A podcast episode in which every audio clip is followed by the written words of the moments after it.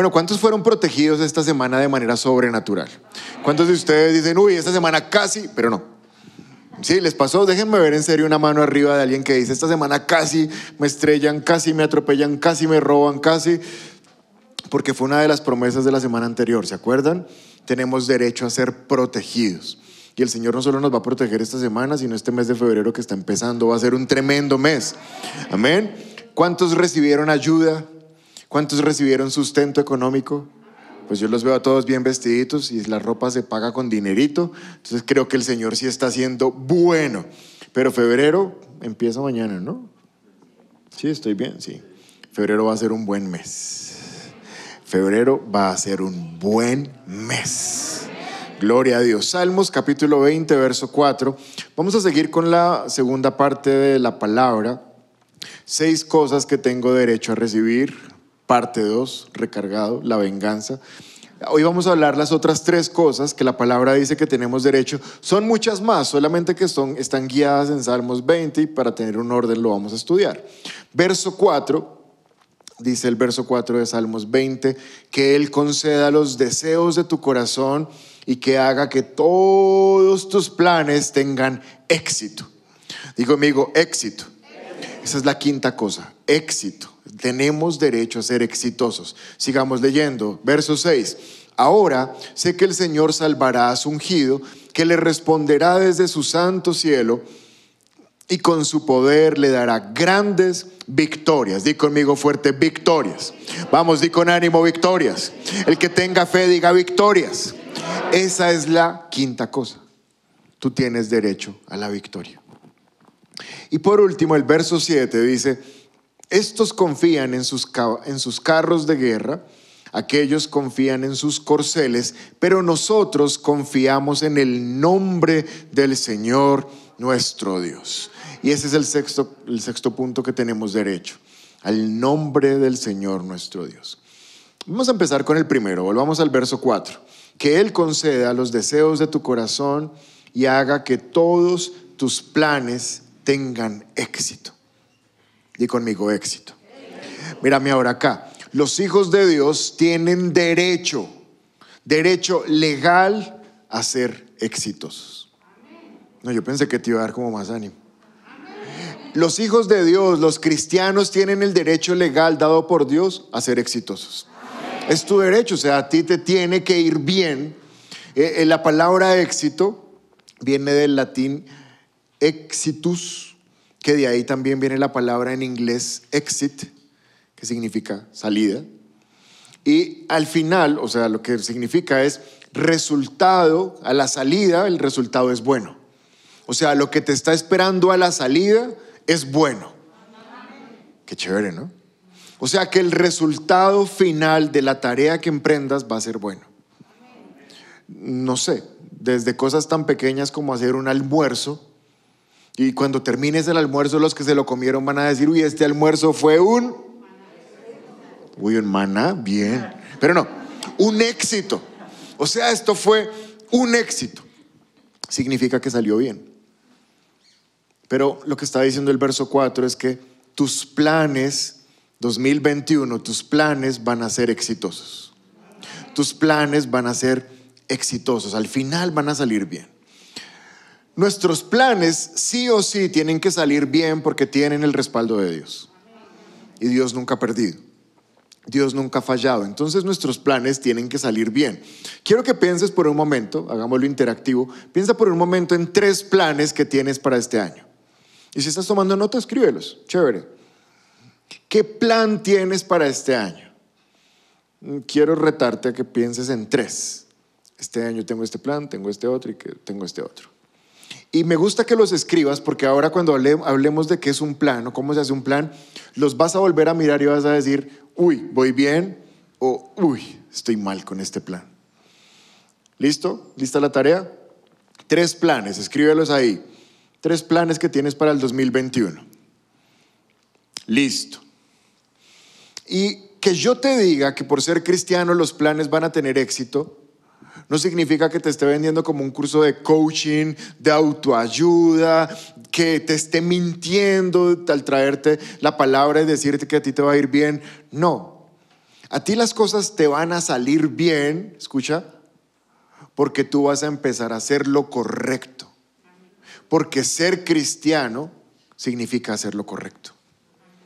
Y esa es la razón por la cual a los cristianos les va bien, porque el cristiano viene a la iglesia, recibe la palabra de Dios, sabe cuáles son los principios que Dios nos está implantando y cuando los aplica, las cosas le salen bien. Puse el ejemplo de un almuerzo. Es tan sencillo como hacer un almuerzo. Y tú dices, este almuerzo es un éxito. Pero ¿por qué ese almuerzo fue un éxito? Porque tú conocías los ingredientes del almuerzo, Tú conocías las cantidades como tenías que mezclarlos. Aún tú conocías la temperatura a la cual tenías que poner eh, la estufa, el horno, qué tipo de, olla, no sé, una plancha, qué tipo de, de elemento usar. Y al final eso fue un éxito. No es que simplemente tú te paras y dices, Dios mío, ayúdame que este almuerzo sea un éxito. Es un éxito. No, el éxito está en que cada vez la palabra te da ingredientes, te da temperatura, te da cocción, te enseña la salsa, te dice cómo las mezclas y al final tu vida es un éxito. Por eso la vida de los hijos de Dios debe ser exitosa, porque es que en la palabra de Dios tenemos la receta de cómo se hace todo. Gracias por su entusiasmo. Y el verso 4 dice, que Él conceda los deseos de tu corazón y haga que todos tus planes tengan éxito. La cuarta cosa a la que los cristianos tenemos derecho es a tener éxito. Y aquí el verso 4 habla de éxito en dos cosas. La primera es en los deseos de tu corazón. Los deseos de tu corazón van a ser exitosos. Eso que está por allá metido, que solo tú sabes que estás pensando, que estás anhelando, que estás soñando, eso va a tener éxito. Pero número dos dice que tus planes van a tener éxito. Y esta declaración es demasiado peligrosa. Yo les estoy diciendo que los deseos de su corazón van a ser exitosos. Pero ¿cuántos están de acuerdo conmigo en que nuestro corazón es peligroso? O sea, si se cumplieran todos los deseos de nuestro corazón, hasta nos terminamos matando nosotros mismos. Porque a veces tenemos deseos locos. ¿Sí les ha pasado? A mí me pasa que yo digo, ¿qué estoy pensando? Soy cristiano, ¿qué es eso? ¿Qué es ese deseo de mi...? Porque el corazón es engañoso. Entonces, para que los deseos de tu corazón sean exitosos hay un requisito, que está en primera carta de Juan, capítulo 5, verso 14. Dice, y estamos seguros de que Él nos oye cada vez que le pedimos algo que le agrada. Entonces, para que los deseos de tu corazón sean exitosos, ¿cuál es el requisito? Que a Él le agraden porque seguramente que un porcentaje grande de los deseos de tu corazón, de los sueños, de los planes, de las metas que tienen, a Dios no, les, no le agradan. Pero para que los deseos de tu corazón prosperen, hay un requisito y es que a Dios le tienen que agradar. Y cuando los deseos de tu corazón le agraden a Dios, siéntate a esperar que van a venir. Dios los va a responder. Pero dice también el verso que tus planes tendrán éxito. El derecho es a que tus planes tengan éxito. Pero ¿se acuerdan que la semana anterior hablamos que el derecho siempre va ligado al deber? Entonces, tu derecho legal como cristiano es a que tus planes sean exitosos. Amén. Gloria a Dios. Tu responsabilidad es hacer planes. Y tengo dos prédicas en YouTube, se las recomiendo. No sé si el que está manejando ahí el chat las puede buscar rápido y ponerlas. Si no, no hay problema. La primera se llama ¿Cómo hacer planes exitosos? Entonces pones ¿Cómo hacer planes exitosos? Un lugar cerca de ti, te sale de primera. Escucha esa prédica porque es muy buena para saber cómo hacer planes exitosos. Y hay otra que se llama Balance y Planeación. ¿Listo? Entonces, como eso yo ya lo enseñé, no me voy a tomar mucho tiempo en esta mañana para hablar de planes, pero hay cosas que el Espíritu sí me dijo como, venga, estas cosas sí tiene que decírselas. Entonces les voy a enseñar como tres o cuatro tipsitos de cómo hacer planes. La primera cosa que te quiero enseñar es que, eh, ¿puedes mirarme un segundo? Una idea no es un plan. Una idea no es un plan. un plan es un plan. Y obviamente todos los planes están basados en una idea. Pero hay un peligro y es una frase, ah mira, aquí está esta frase. Pensar que una idea es lo mismo que un plan es el principio del fracaso. y este es el momento cruel de la prédica. Vamos a analizar de esas tres cosas que escribieron, cuáles son planes y cuáles son ideas. Porque lo que dice el versículo 4 es, Dios va a hacer que todos tus planes tengan éxito. No dice, Dios va a hacer que todas... ¿Qué? ¿Qué? Que todas tus ideas tengan éxito. Y como yo los amo, o sea, en serio ustedes son gente que me cae bien. No quiero que al final del 2021 me digan, pastor, este año sí malo, o sea, malito, malito. Empecé con unas expectativas enormes y nada. Eso Dios no salió con nada. No, no es que Dios no salga con nada, es que una cosa es una idea y otra muy diferente es un plan. Y, tengo un ejemplo, espero no ofender a nadie con este ejemplo pero es que es el más práctico. Y es cuando uno le pregunta a veces a los jóvenes, ¿cuál es el plan para este año? Y el joven responde, casarme. Uh. Dios mío, ¿te casas? ¿En serio? Sí, este año me caso. ¿Y dónde vas a vivir? No, estamos viendo. Estamos viendo, estamos...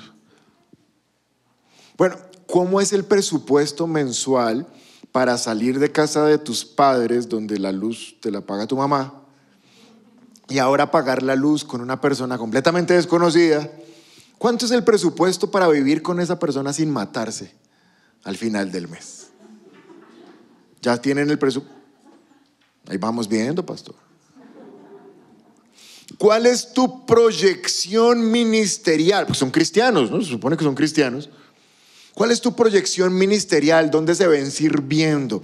¿Qué dones tiene ella o él? ¿Qué talentos tiene? Ahí vamos viendo. Entonces al final, eso no es un plan. ¿Qué es eso? No, una ilusión. Eso lo que es es un ridículo. Los planes son planes porque abarcan una cantidad de cosas. Yo no estoy diciendo que sea una mala idea, no hay gente que ya se tiene que casar, o sea, tienen que salir. Pero no porque se tengan que casar, tienen que hacer las cosas de manera eh, improvisada. Una idea no es un plan. Y Dios no dice, preséntame tus ideas que te las bendigo. No, Dios lo que me está diciendo es, preséntame el plan. Yo quiero ver el plan. El plan implica que yo llevo tiempo pensando en eso. El plan implica que yo llevo tiempo calculando costos, calculando cosas reales. Y por eso es que a veces como cristianos nos frustramos porque Dios no nos ayuda. Es que Dios no puede coger ideas locas, sueltas, porque Él necesita ver planes. ¿Están comprendiendo? Me encantan sus caras. Ahora, ahora, mm, miren las ideas, digo los planes, los planes que tuvieron. Si son planes o son ideas. No me respondan. De pronto uno sí, o de pronto aquí hay gente que es súper pro y los tres son planes así, ya tienen ahí todo el presupuesto. Pero tengamos cuidado de pensar que todo lo que planeamos es un plan, porque puede ser simplemente una idea. Primera idea, ¿está clara la primera idea? Está clara, pero no les gustó, pero igual está clara. Proverbios capítulo 15, verso 22. Sigamos hablando de los planes. Proverbios 15, verso 22. Ningún proyecto, ¿cuántos planes era que Dios iba a hacer que salieran bien? ¿Se acuerdan el versículo? Y Él hará que todos tus planes tengan éxito. Miren el contraste con el Proverbio 15. Ahora dice el Proverbio, ningún proyecto prospera. ¿Cuántos están de acuerdo a que, en que ningún es el antónimo de todos? ¿Estamos de acuerdo? O sea, este es el opuesto. Ningún proyecto prospera si no hay buena dirección. Los proyectos que alcanzan el éxito son los que están bien dirigidos. Segunda razón, esta mañana hay miles, por eso les digo que hay otras prédicas de esto, pero esta mañana lo que Dios me manda a decirte es que no tengas planes si no tienes a alguien que te va a ayudar para dirigir ese plan. Entonces aquí siempre pasa que como somos cristianos lo espiritualizamos todos. Pastores, que mire, el Espíritu Santo y yo, qué equipo. O sea, Él es mi director, eres mi gerente. Sí, o sea, chévere. Pero así como hay una dirección espiritual, debe haber una dirección natural. Porque hay cosas que nosotros planeamos emprender que no tenemos ni idea. Esta, esta semana precisamente mi esposa me dijo, uy, tengo una idea de negocio buenísima. Yo igual. Mira, hacemos esto, buscamos esto, no sé qué, ta, ta, ta, ta. Y yo. Y al final le dije, hmm, pero de eso no tenemos ni idea. O sea, donde nos metamos en eso fijo, fracasamos. Pasamos del anonimato al desprestigio, pero rápido.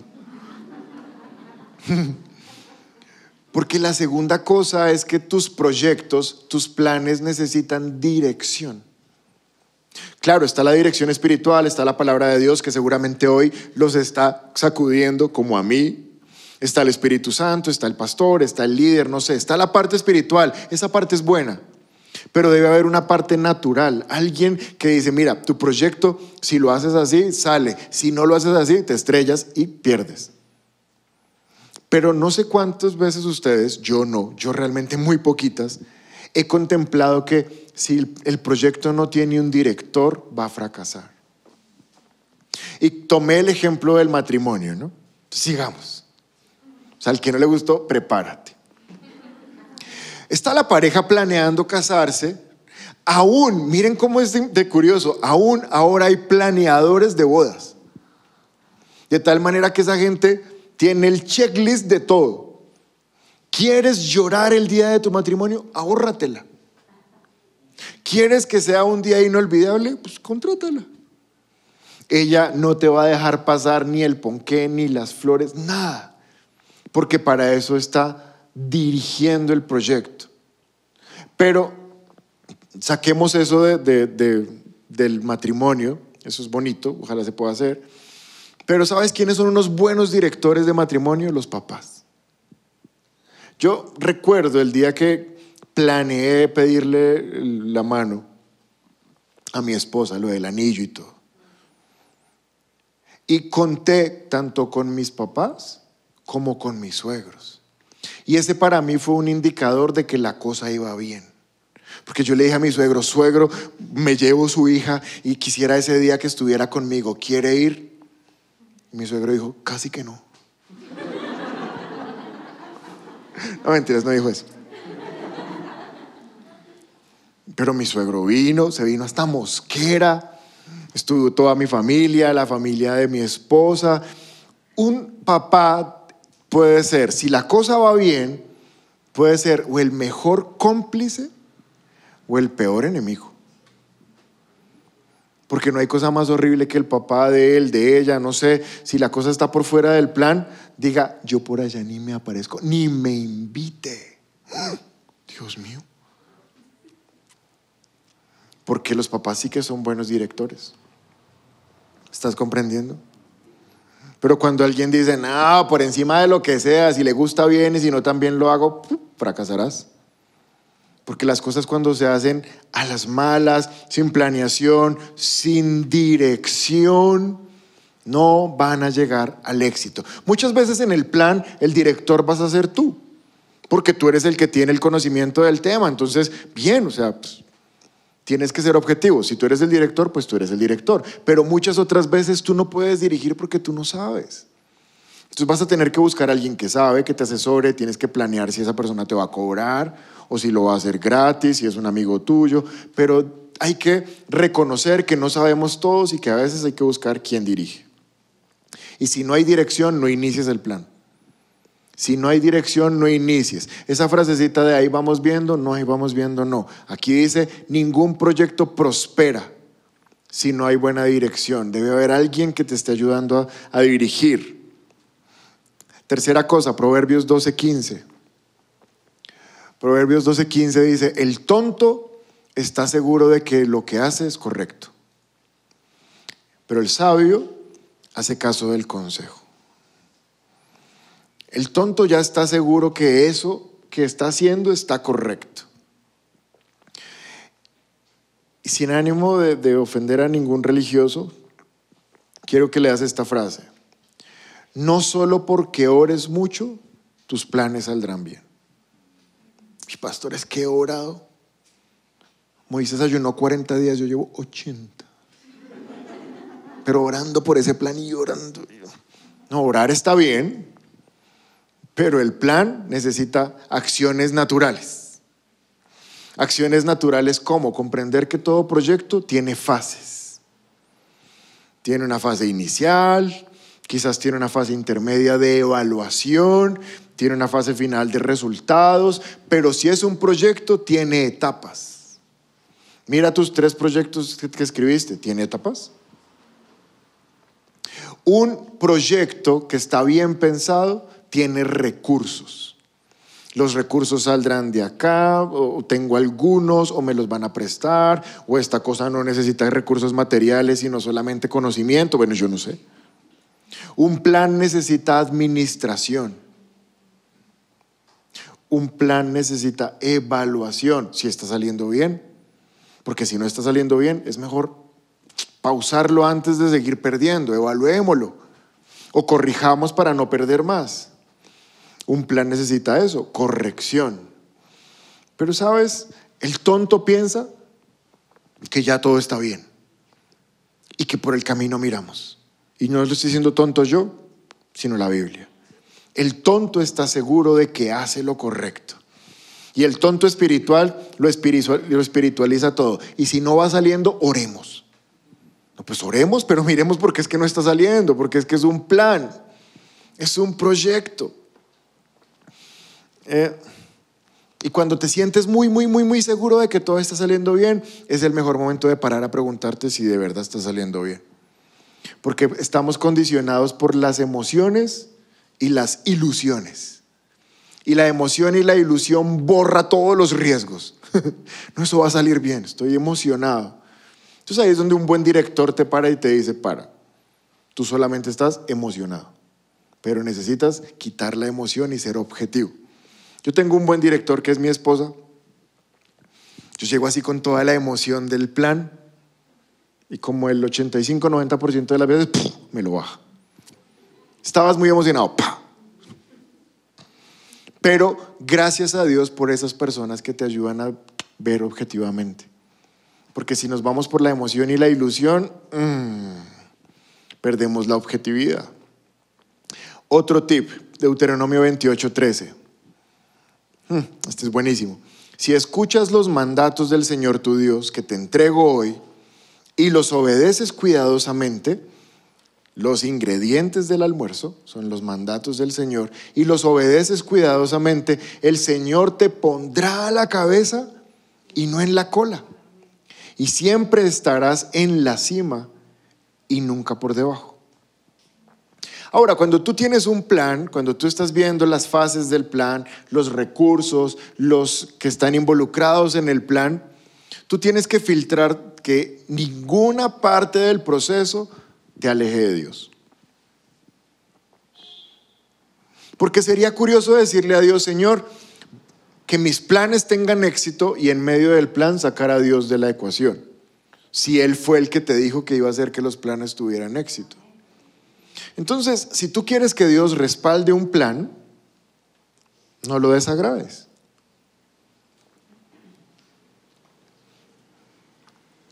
Sigamos con el ejemplo. Cosas como, no, es que pastor, nos amamos tanto que nos vamos a ir a vivir en unión libre. ¿Va a fracasar? ¿Va a fracasar?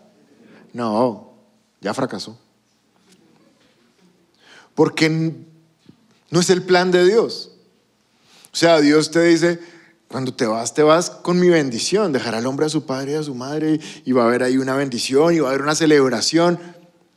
Si no puede haber celebración, yo no estoy hablando de dinero, pero si yo no, no puedo celebrarlo públicamente, que la gente sepa que me caso enamorado, que la gente sepa que soy cristiano y que hay una ceremonia donde bendicen mi matrimonio, si eso no ocurre, ¿por qué no ocurre?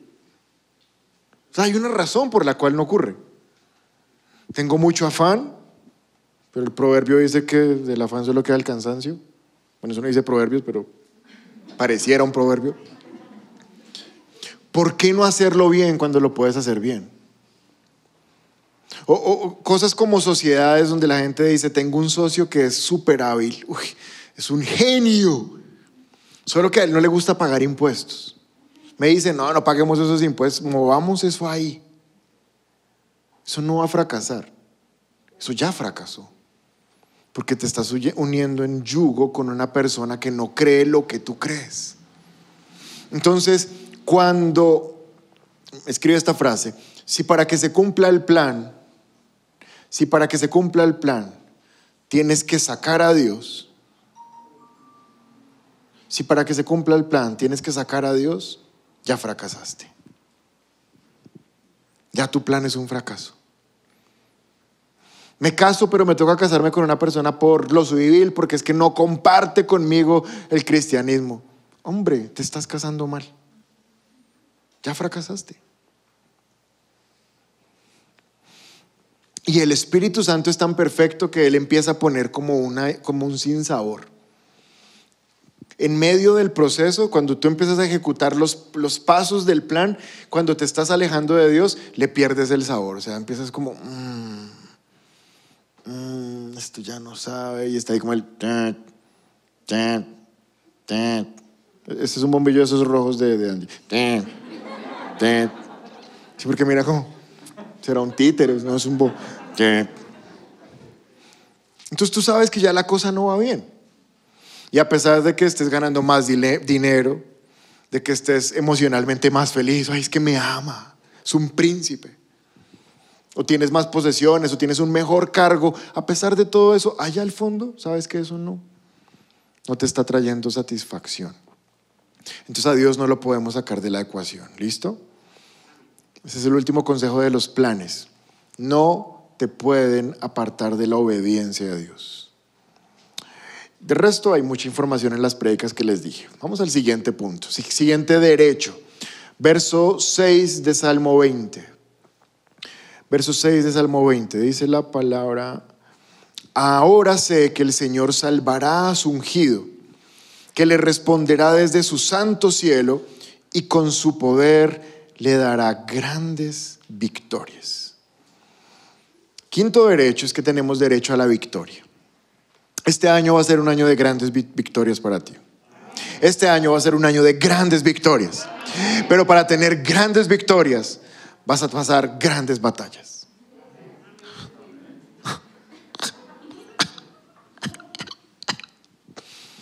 Esa ya no nos gusta. Porque es que grandes batallas pues grandes victorias. No sé contra quién tienes batallas en este momento. Quizás es una batalla personal con alguien en el trabajo, un jefe, un familiar, o es una batalla contra la ruina. Tú estás ahí peleando duro para no estar en ruina, o es una batalla contra la enfermedad, o aún contra el diablo. ¿Cuántos están batallando contra el diablo? Yo no. Pero vamos a ver si contra el diablo lo batallamos. ¿Cómo es esa cosa? Primero que todo debemos entrar en contexto de este salmo.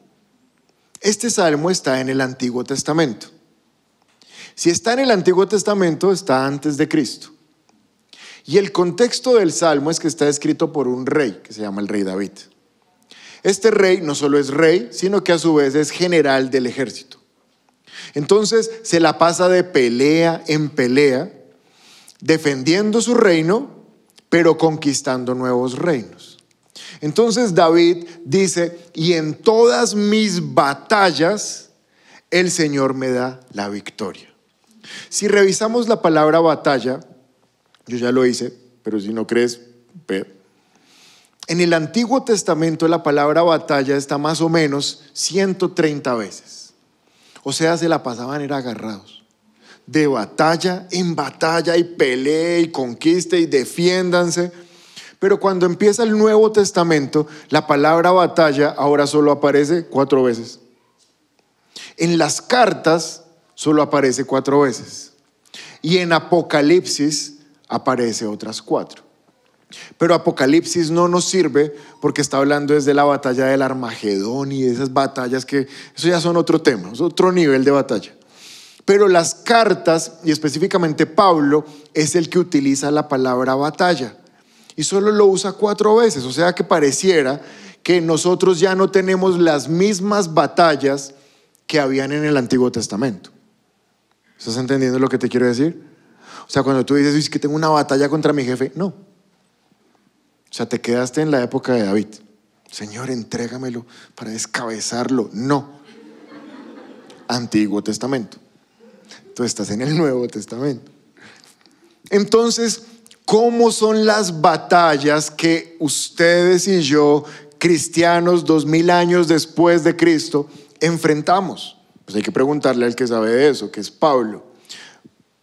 primera carta de Timoteo, o más bien a Timoteo, capítulo 6, verso 12, lo que dice esta carta es, lee conmigo la voz de tres, un, dos, tres. Ahora sí todos, o sea, no sé si es por el tapabocas, que es... Qué horrible hablar con tapabocas, ¿no? Que bueno no le entiendan. Pero a pesar de eso, vamos a leer. Un, dos, tres. Pelea. Esta es la batalla del Nuevo Testamento. Nosotros ahora, nuestra batalla se llama la batalla de la fe.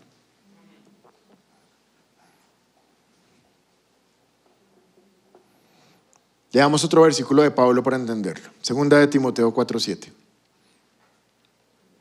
He peleado la buena batalla. ¿Cuál es la buena batalla?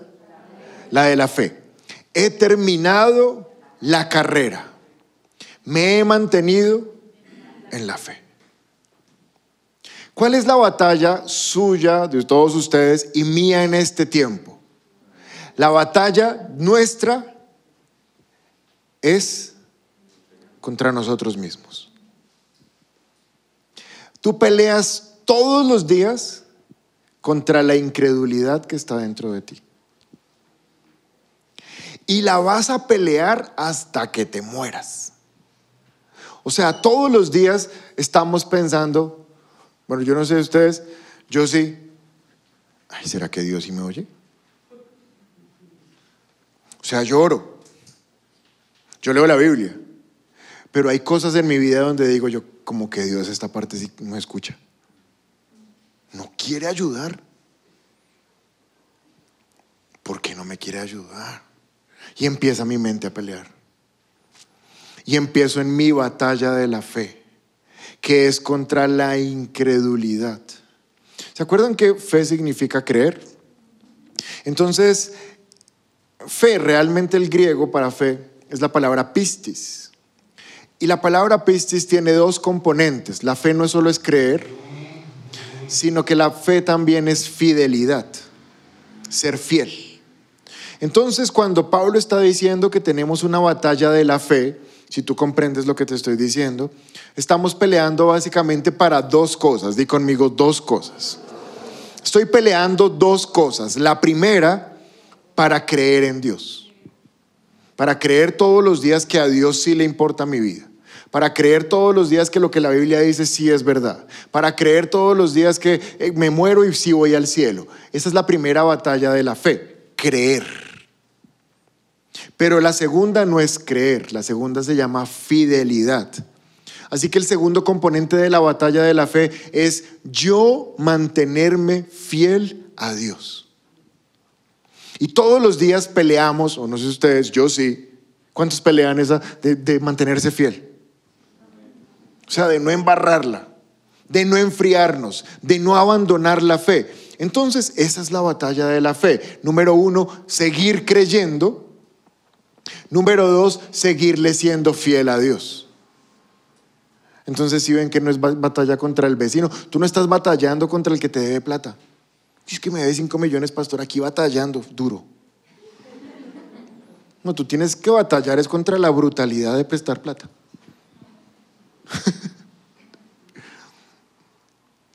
Mejor es dar una ofrenda que perder un amigo. ¿Entiendes? Y al, al final a veces es mejor decir, ¿sabes qué? entrego ese dinero, no lo voy a recuperar, pero recupero mi tranquilidad. Dios te va a bendecir. O sea, Dios no te va a bendecir porque alguien que te debe dinero te pague. Tú ya eres bendecido. Y a veces te va a decir, bueno, ya prestaste, suéltalo. Porque estás perdiendo tu tranquilidad. No sé por qué estoy diciendo eso. Bueno, eso no tiene que ver con la predica. Sigamos. Ni siquiera estamos peleando contra el diablo. No nos podemos reunir a pelear contra el diablo. ¿Qué, va a hacer mañana? Vamos a ir a darle duro al diablo. De 8 a 9, que se pega o que vamos. ¿Por qué no estamos batallando con el diablo? Colosenses 2.15 dice, de esa manera, Cristo desarmó a los gobernantes, a las autoridades espirituales, no solo los desarmó, sino que los avergonzó con su victoria sobre ellos en la cruz. Entonces, ¿cómo está el diablo? ¿Cómo está? Si tú miras ese versículo, el diablo está tres cosas. Número uno, está vencido, porque Cristo lo venció en la cruz. Creemos que Cristo fue a la cruz, ¿verdad? Que resucitó. Entonces, si tú crees que Cristo resucitó, entonces tú crees, entonces tú crees que Él ya venció a Satanás. Número dos, no solamente está vencido, sino que Satanás es una vergüenza porque Jesús lo avergonzó. Entonces, dos, está avergonzado. Pero tres, mire lo que dice acá. ¿Cómo está el diablo? Para los de este lado que no pudieron ver. El diablo está desarmado. Entonces está vencido, está avergonzado y está desarmado. De tal manera que si él ya está vencido y tú peleas contra él, ¿qué estás haciendo? Perdiendo el tiempo porque Él ya está vencido. De hecho, si tú, si tú dices, no, pero es que lo voy a rematar. Sea, Jesús ya le dio su tunda, pero lo va a rematar. Te pones a pelear contra el diablo y Él te da. Porque el único que lo puede vencer es Cristo. Tú no puedes vencer a Satanás. Como tú no puedes vencer a Satanás, tú te metes en el que lo venció, que es Cristo. Y cuando te mantienes en Cristo, te mantienes en victoria sobre Satanás. Entonces lo que hacemos los cristianos, la palabra de Dios no dice, agárrense con el diablo, la palabra de Dios dice, someteos a Dios, mantente en Dios. Entonces cuando te mantienes en Dios, resistes al diablo y él se tiene que ir, porque el diablo no puede tocar a alguien que está metido en Dios. Entonces tú te pones a pelear, te pones a pelear con el diablo y no te diste cuenta que Jesús ya se movió y tú mantente en Cristo.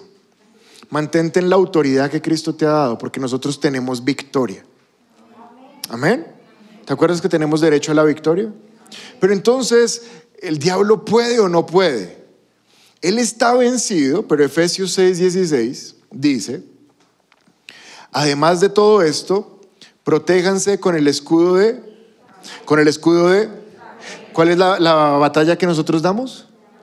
La batalla de la fe, ¿se acuerdan? Entonces, en la batalla de la fe nos protegemos con el escudo de la fe para que puedan apagar todas las flechas incendiarias del maligno. Entonces, el diablo está vencido, pero no significa que no pueda lanzar flechas. Y esas flechas van a querer dañarnos, a pesar de que Él está vencido. La mejor ilustración que tengo para esto está muy fresquita porque pasó esta semana. Y es el ajedrez. Yo no soy una persona que me gusta el ajedrez, que me parece lento. Y me desespera tener que pensar tanto. O sea, como, ay, ¿será que me va a atacar por aquí? ¿Qué estará pensando? Eso me desespera. Yo prefiero jugar fútbol, FIFA. Pero esta semana retomamos el ajedrez y nos pusimos a jugar ajedrez con otro que es como de mi mismo nivel. y de repente me salían buenas jugadas y yo decía, Dios mío, soy como un prodigio para este deporte. O sea, no he pensado, no he calculado y ¡pum! Y me metía allá y empezaba a matarle a uno, a otro, a otro y mejor dicho le volvía eso una nada. No le mataba más, era como por piedad. Y entonces el contrincante queda en una posición de indefensión, donde ya con el número de fichas que tiene no hay posibilidad de que te gane, ¿me entiendes? No hay posibilidad. Ya le queda por ahí un peón, el rey que solo hace así, un cuadrito. O sea, con un peón y un rey no me va a ganar nunca. Y yo, torres, reina, caballos, ya, estoy victorioso. Pero de repente empiezo a mover para matar ese, ese rey. Por sobrado, por confiado, me confío, ahogo al rey del otro y no le gano. Y sale ahí un anuncio en la aplicación que dice, empate. Cuando tú tienes todas las de ganar y empatas, ¿empataste? ¿En serio, empataron o no? No, uno perdió. Porque el otro está diciendo, empatamos, ¿no? Y por dentro, por dentro se está burlando de uno. Con Satanás es exactamente lo mismo. Cristo fue a la cruz, le mató la reina, las torres, los alfiles, dejó solo el, el rey manquito, que es el diablo. Pero a pesar de que tú ya tienes todo para ganar, él usa dardos te distrae y te saca el empate. Y cuando tú empatas, no perdiste, porque tú nunca vas a perder con el diablo, porque el diablo está derrotado.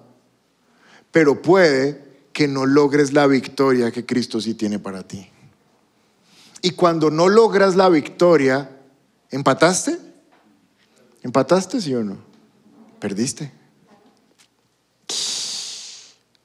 qué buena ilustración, ¿no? ¿Cuáles son los dardos que lanza el diablo? Primera de, no, sí, sí. Primera de Corintios 15, 57. Miren cómo funciona Satanás. Dice la palabra, Pablo está diciendo, pero gracias a Dios, Cristo nos da la victoria, tenemos victoria sobre el pecado y sobre la muerte, por medio de nuestro Señor Jesucristo. Estos son los dardos que te va a lanzar el diablo. Tú con todas las fichas para volverlo pedazos. Y él dice, pues vamos a ver si este cristianito se deja distraer. Y te manda la tentación. Y con todas las de ganar y con un enemigo perdido, pecamos. Y cuando pecamos, nos distraemos de, de la victoria, nos empiezas a sacar ventaja y al final no conquistamos lo que Dios tiene para nosotros. Porque el pecado sí o sí produce una separación. La paga del pecado es muerte. Entonces nos separa espiritualmente de Dios.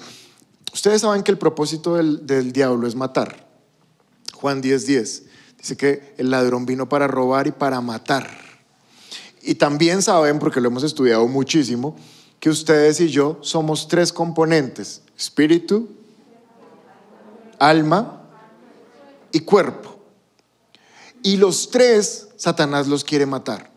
Espíritu, alma y cuerpo. Cuando pecamos, cuando Él lanza el dardo de la, de la tentación y uno cae y se come la manzana toda llena de gusanos y uno dice, uy, qué manzana tan buena y se la come y le empiezan los gusanos a salir por la boca. Pecado. Entonces empieza una ruptura espiritual con Dios y empieza una muerte espiritual. ¿Por qué no oras? Ah, es que pequé.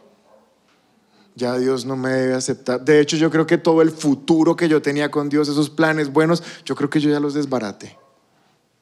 Y empieza espiritualmente. Y entonces ahora viene una muerte almática depresión, desánimo, yo no valgo nada, yo no importo, igual siempre lo hago mal, igual la vida es un asco, que porque yo debería morirme. Y el diablo, bien, con un pinche rey, mira cómo te tengo de acorralado, tú con todas las fichas y yo con el rey, que solo hace... Y nos tiene completamente acorralados mentalmente, que no valemos, que no somos importantes, que Dios no nos quiere, que se perdió el plan, que si no estoy a nadie le importa. Bueno, ¿Estás entendiendo? Entonces ya viene la muerte almática. Tu alma, tus emociones, no tienes planes, no tienes ilusiones, no tienes proyectos, no te importa nada. Y la muerte física, que Satanás es el autor de la muerte del cuerpo, de la enfermedad. Pero entonces, ¿qué hacemos? O sea, ¿cómo hacemos para defendernos de un enemigo que solo tiene una ficha y con esa ficha nos, nos acorrala a veces con todo el ejército nosotros disponible? Pues es aquí donde la palabra de hoy te está diciendo que tú tienes victoria. Primera de Juan, capítulo 5, verso 4. Dice, pues todo hijo de Dios vence a este mundo de maldad. Toda esa maldad de Satanás, los hijos de Dios la vencemos y logramos esa victoria. ¿Cómo? Por medio de nuestra fe. Entonces tú ya eres victorioso tú ya eres victorioso sobre Satanás. Pero ¿cuál es nuestra tarea? ¿Cuál es nuestra batalla? Todos los días mantenernos en la fe. Mantenernos en la fe. Cuando tú digas, no, yo ya no sé si congregarme más porque estoy como desanimado, ahí es que estás mal. A ustedes se les debería preguntar, ay, el, el otro día podemos, el otro domingo podemos abrir la iglesia, vas a venir. La gente debería ponerse brava. ¿Qué es lo que está preguntando? Pues obvio. Es que quería saber si, si este año vas a hacer los módulos de la iglesia. ¿Qué le pasa? Pues claro. si un cristiano debería ser así. Quisiera servir en la iglesia. Ay, casi que no. Pues convóqueme. Bueno, no tan, no tan rudos. Pero no, no debería ser como vienes. Ay, no sé. No estás en una batalla. Y en esa batalla necesitas gente de fe que esté a tu lado ayudarte a crecer la fe. Y cuando te congregas, la fe crece. Cuando te congregas toda esa bobada que, el diablo nos mete en la cabeza, que no sé qué, que no importamos, que no... Todas esas bobadas, tú vienes a la iglesia y en una reunión el Espíritu Santo te las aclara. Que eres súper importante, pero que estás en una batalla. Entonces ahora me entiendes porque es que no tienes que perder tiempo ahí. ¿Y diablo? ¿Y qué? Véngase. Estoy aquí en la batalla con el diablo. No batalles contra el diablo. Batalla contra tu incredulidad y, perdón, batalla contra tu infidelidad. Porque está en el corazón de todos nosotros. Se nos salta el incrédulo y se nos salta el infiel. Y todos los días debemos volver a decir, yo voy a serle fiel a Dios. Yo no voy a dejar de creer en Dios. Entonces ganas la batalla de la fe. Amén. Sí, déjenme mostrarles cómo funciona. O sea, ya terminé, pero solo repasemos un versículo que dijo Pablo hoy. 2 mm, de Timoteo 4:7. He peleado la buena batalla, he terminado la carrera. ¿Contra quién estaba corriendo Pablo?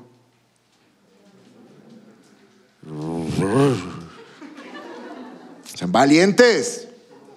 ¿Contra quién estaba corriendo Pablo? Contra él mismo. Yo corría y mi incredulidad me alcanzaba y yo corría más. Pero me voy a morir, está diciendo Pablo, y terminé la carrera y mi incredulidad y mi infidelidad a Dios no me lograron alcanzar, les gané. O sea que mañana tenemos que volver a correr y seguir corriendo en contra de nuestro corazón que es engañoso. Y claro, van a venir pruebas, enfermedades, tristezas, sí, dardos, pero nos mantenemos firmes en la fe porque recuerda siempre, o sea, recuerda siempre ese ejemplo que te di, yo jugando ajedrez, perdiendo al final. O sea, empatando al final. pero tu derecho legal es la victoria. Tu derecho legal es la victoria. Y tu responsabilidad es mantenerte en la fe. Y la iglesia está aquí para ayudarte en eso. Sexto, terminamos. Este es súper cortico. Sexto derecho, verso 7 del Salmo 20. Estos confían en sus carros de guerra. Aquellos confían en sus corceles. Pero nosotros, vamos, di conmigo, nosotros, con fe, di nosotros, nosotros confiamos en el nombre del Señor nuestro Dios. El último derecho que tenemos se llama derecho a ser representados.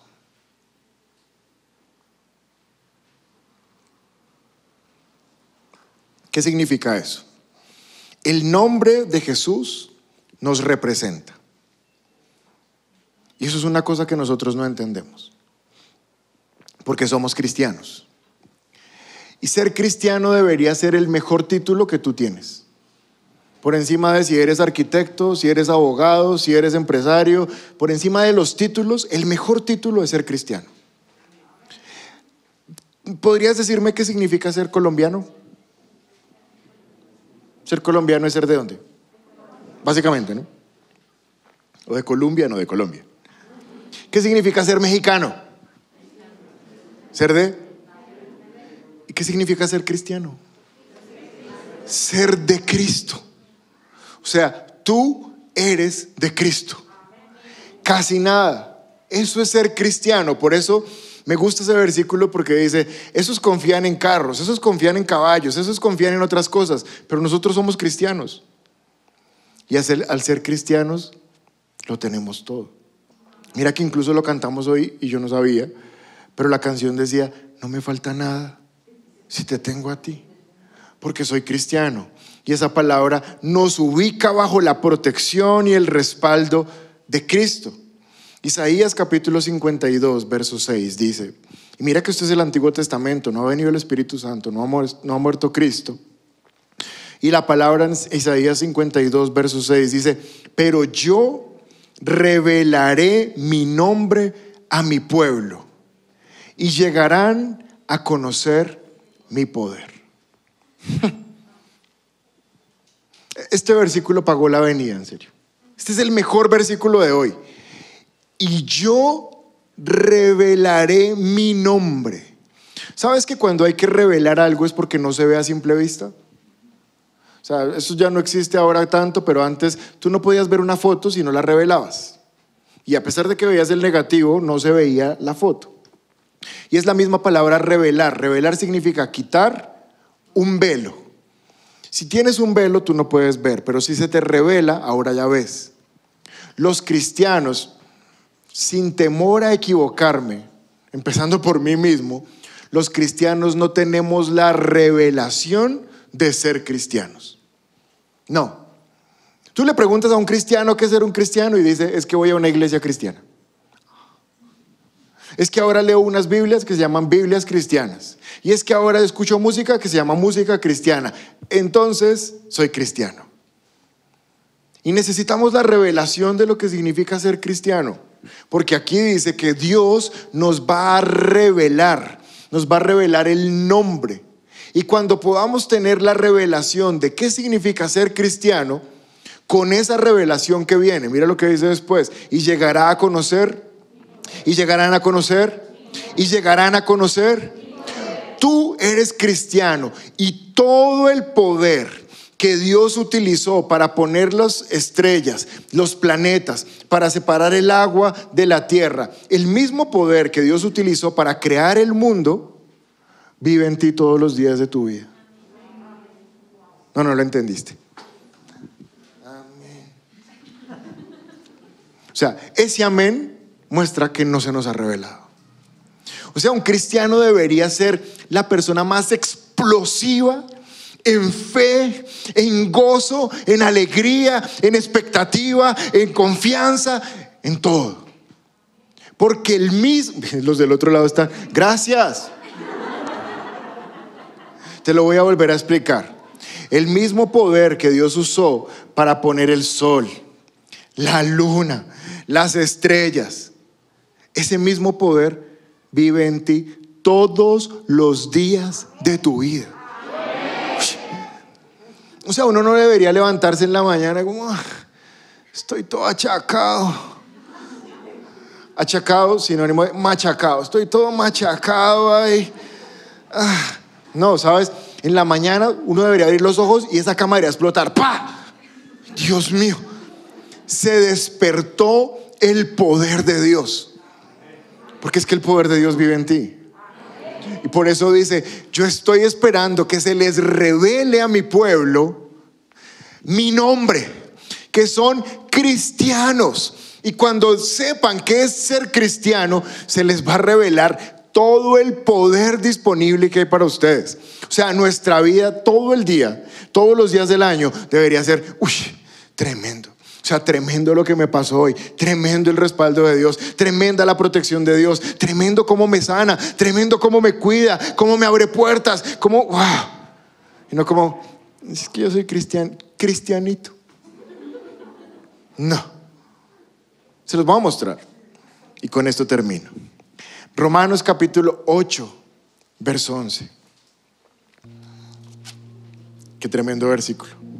El Espíritu de Dios quien levantó a Jesús de los muertos, déjame decirte, Jesús estaba en el infierno. Estaba ya metido entre toda esa pandilla de demonios, en, no sé, en las profundidades más de abajo en la tierra. Y el Espíritu Santo lo tomó de allá, lo sacó de, en medio de todas esas malas compañías y lo llevó hasta el tercer cielo donde está Dios. Eso requiere mucho poder. Y aquí dice que el Espíritu de Dios quien levantó a Jesús de los muertos, ese mismo espíritu vive en ustedes. Y así como Dios levantó a Cristo Jesús de los muertos con ese mismo poder, Él le dará vida a sus cuerpos mortales mediante el mismo espíritu quien vive en ustedes. O sea, tú tienes derecho todos los días de tu vida a vivir en ese poder, a liberar ese poder. Termino con esta frase. En Cristo yo no estoy sobreviviendo. En Cristo estoy superviviendo. Tú tienes una super vida. Y si tú me dices, no, o sea, pastor, si todos ellos menos yo, es porque esos dardos del diablo sí que te están dando duro. O sea, con el rey ese todo flacuchento, te tiene arrinconado cuando tú tienes todas las fichas para tener una super victoria todos los días de tu vida. Entonces nuestro sexto derecho es a que el nombre de Jesús nos represente. Y cada vez que tú digas es que yo soy cristiano, entiendas que ahí hay demasiado poder. Y que tu vida es una super vida y no estás sobreviviendo. ¿Recibimos algo de parte de Dios esta mañana? Si es la primera vez que te conectas con nuestra iglesia y quieres aceptar a Jesús en tu corazón, te invitamos a que des clic en este video. También queremos conocerte, así que te invitamos a que nos dejes todos tus datos personales en nuestro sitio web. Por último, si quieres ver nuestro último video, te invitamos a dar clic aquí. Recuerda suscribirte, activar las notificaciones y seguirnos en todas nuestras redes sociales. Somos un lugar cerca de ti y trabajamos por una nueva generación.